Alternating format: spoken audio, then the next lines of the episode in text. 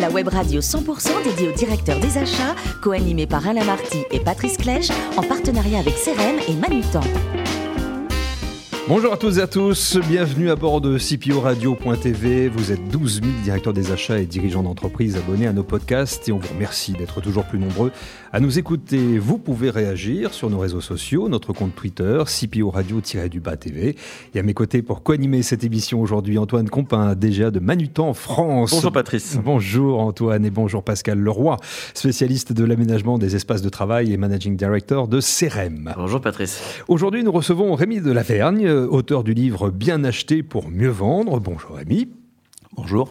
Vous êtes euh, consultant d'une part, mais ce qui nous fait nous rencontrer aujourd'hui, c'est le livre que vous avez écrit, Bien acheter pour mieux vendre. C'est important euh, pour vous la, transmission des connaissances? Oui, oui, c'est quelque chose d'assez important. Euh, donc en écrivant ce livre, en fait, j'ai souhaité écrire un livre qui était accessible à la fois aux personnes dans les achats, simple et clair, mais en même temps aussi euh, aux personnes en dehors des achats. Parce que vous y parlez euh, des achats, des acheteurs, euh, de leur rôle, de leurs compétences. Tout le monde y passe, en fait. Oui, oui, tout à fait. Hmm. L'idée centrale du, livre est que les acheteurs ne sont pas que des bureaucrates, des administratifs ou des réducteurs de coûts, mais bien des créateurs de, de valeur. vous voulez dire que l'univers des achats souffre peut-être encore aujourd'hui, en 2021, de la caricature grande distrib des années 80 alors oui, oui, je pense que les, achats sont, relativement méconnus, euh, aussi bien en dehors des achats que dans les achats. Et je pense effectivement qu'il y a trois, objectifs euh, à une fonction achat. Il y a bien évidemment euh, toujours une, fonction administrative, c'est certain. Il y a très souvent, pratiquement toujours très souvent, une fonction de, réduction de coûts. Et puis, il y a aussi dans un certain nombre de sociétés, pour un certain nombre de catégories d'achats, une dimension euh, que je qualifierais de création de valeur, mais plus précisément de création de valeur euh, client. Alors justement, quelles sont ces fameuses valeurs, si on rentre un peu plus euh, dans le détail, qu'un acheteur peut générer en 2021 eh bien, il peut par par son travail contribuer, co-contribuer à, notamment la, création de valeur client dans certain nombre de, cas, en aidant avant à créer, à co-créer des, des, produits qui, qui se vendent mieux, qui se vendent on vend plus de quantité avec plus de marge qui donne plus de satisfaction aux, clients, aux clients finaux. Avec plus de sens Parfois, oui. De l'innovation Oui. et, ce livre, donc, euh, vous l'avez un petit peu évoqué, s'adresse à, tous les publics euh, concernés par les achats. Est-ce que vous le considérez aussi comme un outil, euh, ce bouquin, un outil managérial? Oui, tout à fait, puisqu'il contient des outils, des, matrices qui sont assez visuelles et qui permettent euh, de donner du sens euh, à la fonction sur différentes euh, dimensions, à la fois sur les compétences des acheteurs, sur le, rôle d'un acheteur ou d'un directeur achat, et en même temps sur le, management, le management d'équipe, le management de projet. donc oui, effectivement, il est facile à lire. Il fait 80 pages pour la version française, une centaine de pages pour d'autres versions comme la version espagnole il a été traduit en, deux langues. Il va être traduit en troisième euh, prochainement. Alors, quelles sont ces langues? Donc Alors, il, est, il, a, il a d'abord été, il est, il est, il est sorti tout d'abord en, norvégien. D'accord. Euh, ensuite, il était, donc il est sorti en norvégien en Norvège. Euh, ensuite, en France, en français. après, en espagnol. Et là, il devrait sortir dans la fin de l'année, d'ici la fin de l'année, en anglais. Pas de spécificité régionale euh, Non, aucune. il est... Ça fonctionne pour tout le monde. Oui, ça fonctionne pour tout le monde. C'est sur le métier des achats et, euh, et, euh, et, il est accessible à des gens dans la filière achat, aussi bien en France qu'à l'étranger.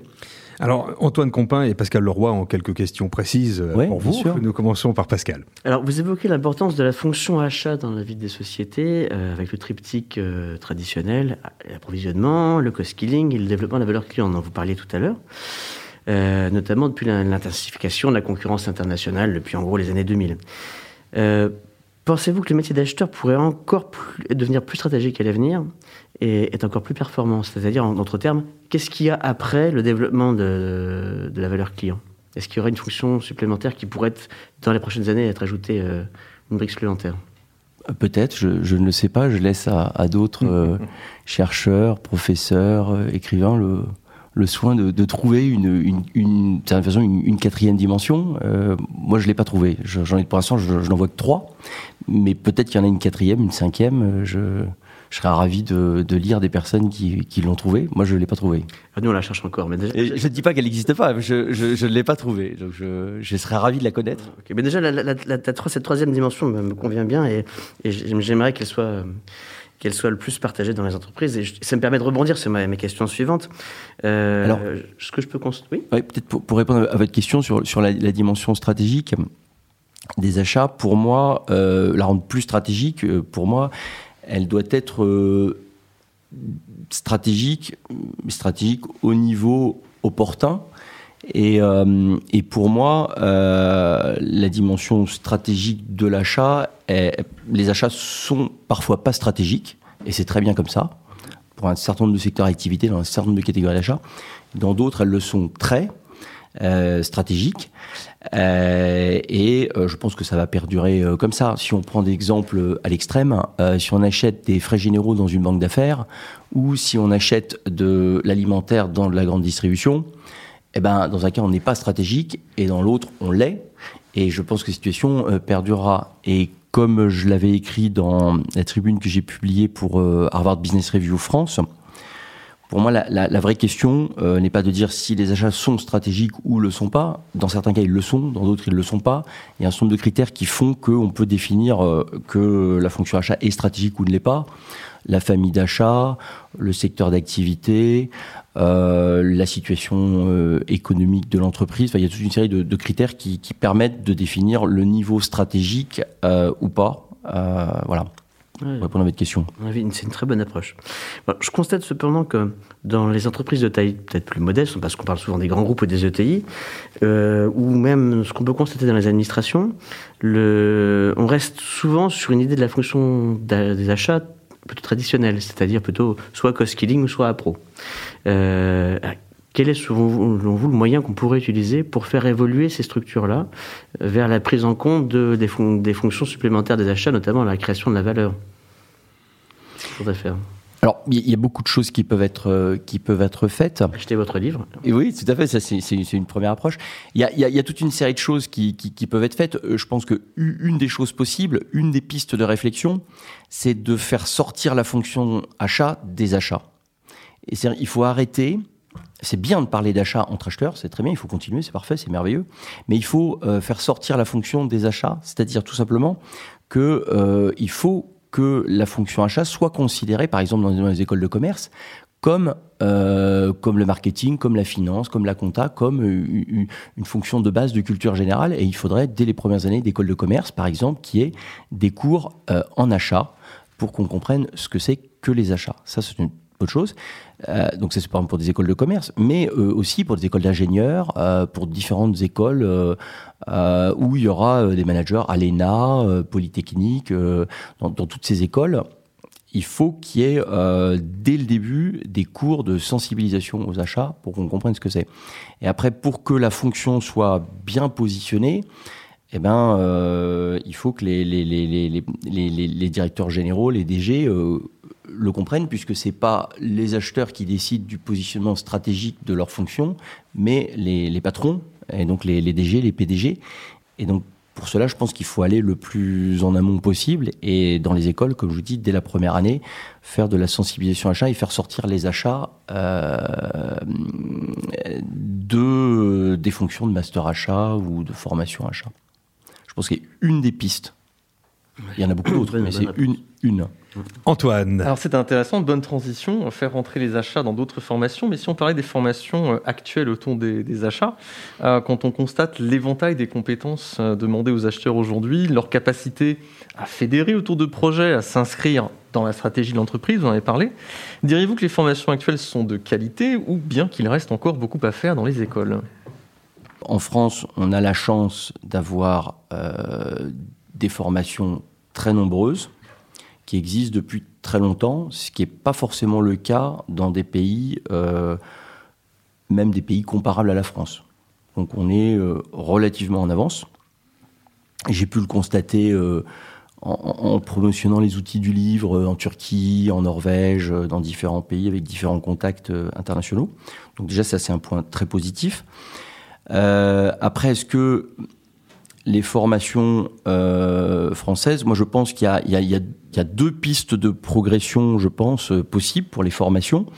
Je pense que déjà, quand on parle de formation achat, euh, il faut bien comprendre qu'il y a un spectre très large. C'est quand on achète, bah, c'est comme quand on vend.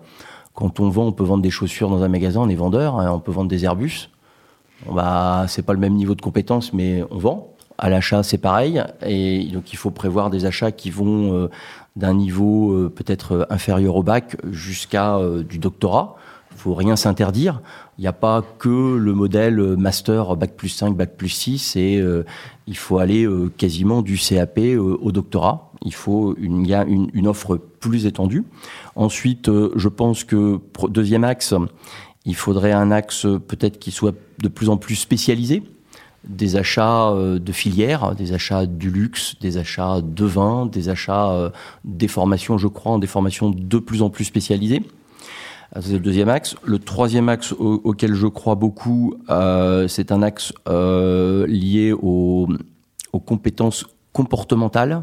Je pense que la fonction achat devrait, doit davantage encore s'inspirer des compétences comportementales, ce qu'on appelle les, soft skills.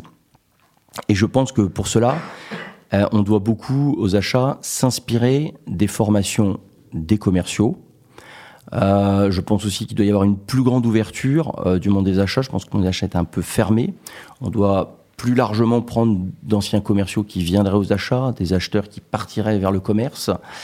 Donc je pense que toutes ces pistes-là euh, sont des pistes sont des pistes intéressantes sur lesquelles il faut continuer à avancer à un rythme plus soutenu que ce qui est fait pour l'instant. Alors justement, au-delà des compétences professionnelles euh, attendues euh, logiquement d'un acheteur, quelles sont les qualités euh, essentielles, le savoir-être attendu d'un acheteur?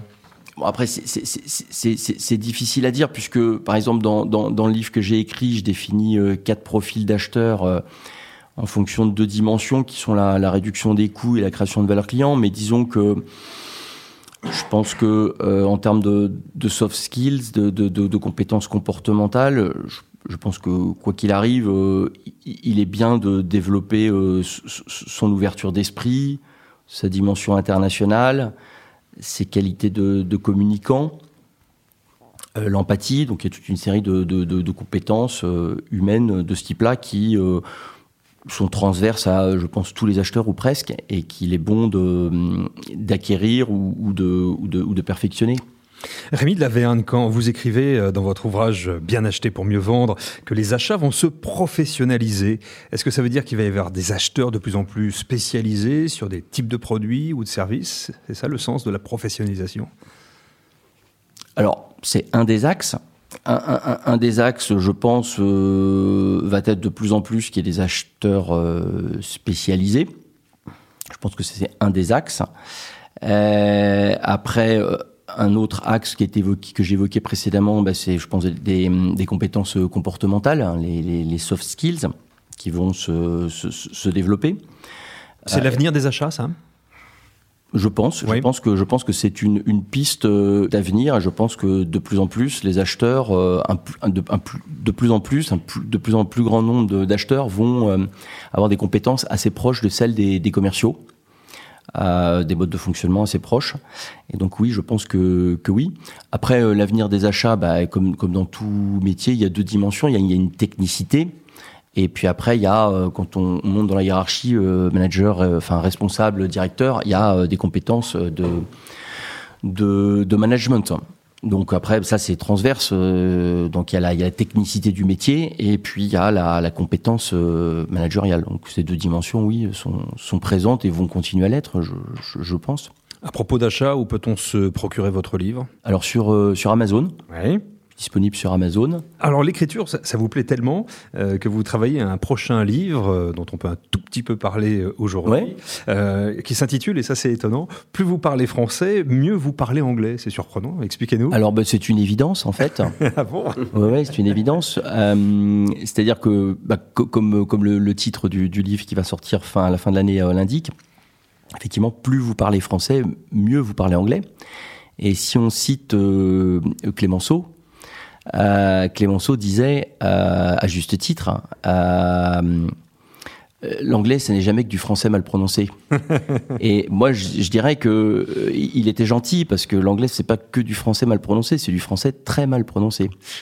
et, donc, pour donner quelques exemples, quand vous parlez bien l'anglais, en tant qu'anglophone, très bien l'anglais, L'anglais, euh, vous avez l'anglais comme, comme, comme, le français, vous avez le, le, français familier, euh, argotique, ensuite vous avez le français euh, courant, mmh. et puis vous avez le français soutenu, de la langue écrite ou, du langage soutenu. en anglais, c'est pareil. Et en anglais, quand vous parlez l'anglais de l'élite, ben, vous utilisez des mots français. Et donc, je peux vous donner quelques exemples.